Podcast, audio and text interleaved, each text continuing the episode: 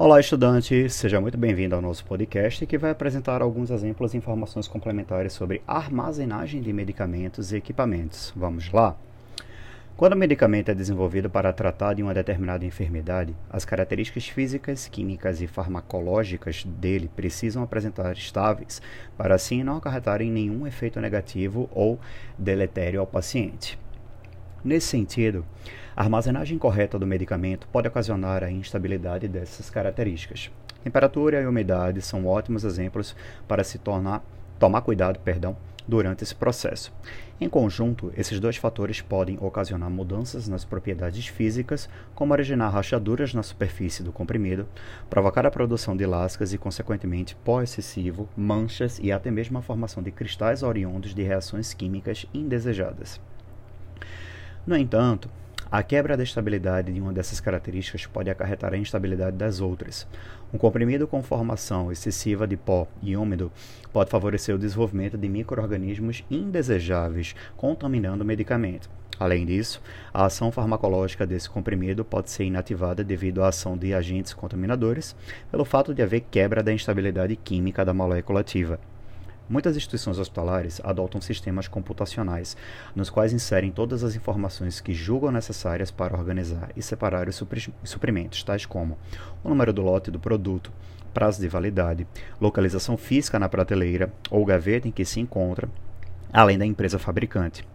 Outras informações podem ser adicionadas para facilitar a disposição desses medicamentos, como a fórmula química ou nome popular, o grupo terapêutico ao qual o remédio pertence, pecuri, pe, periculosidade, perdão, entre outras. Com essas informações básicas, é possível gerenciar um rastreamento desses materiais dentro do local de armazenagem, normalmente chamado de almoxarifado. Outros hospitais chamam de inventário. Além disso, a temperatura do local é um fator determinante, pois muitos medicamentos necessitam de faixas de temperatura específicas para manter a estabilidade. Além disso, é importante controlar a luminosidade do ambiente, especialmente com relação à luz solar, impedindo que ela atinja os medicamentos. Essa preocupação é importante, pois a luz favorece a aceleração das reações químicas, interferindo nas atividades farmacológicas do produto.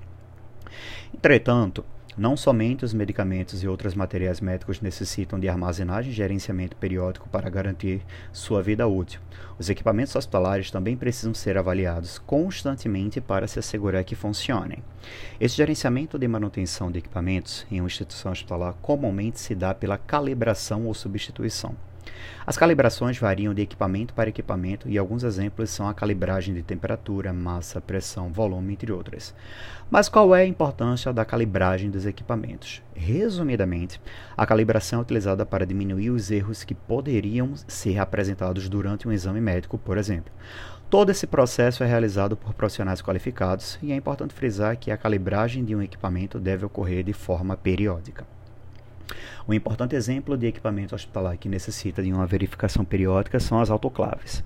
As autoclaves são fundamentais para a unidade hospitalar, pois garantem a esterilidade dos materiais médicos utilizados, como os instrumentos cirúrgicos. Se a autoclave não está funcionando corretamente, uma calibração ou um reparo deve ser realizado imediatamente, uma vez que a falta de materiais estéreis pode afetar o funcionamento da rotina da instituição hospitalar, além de causar danos graves à saúde do paciente.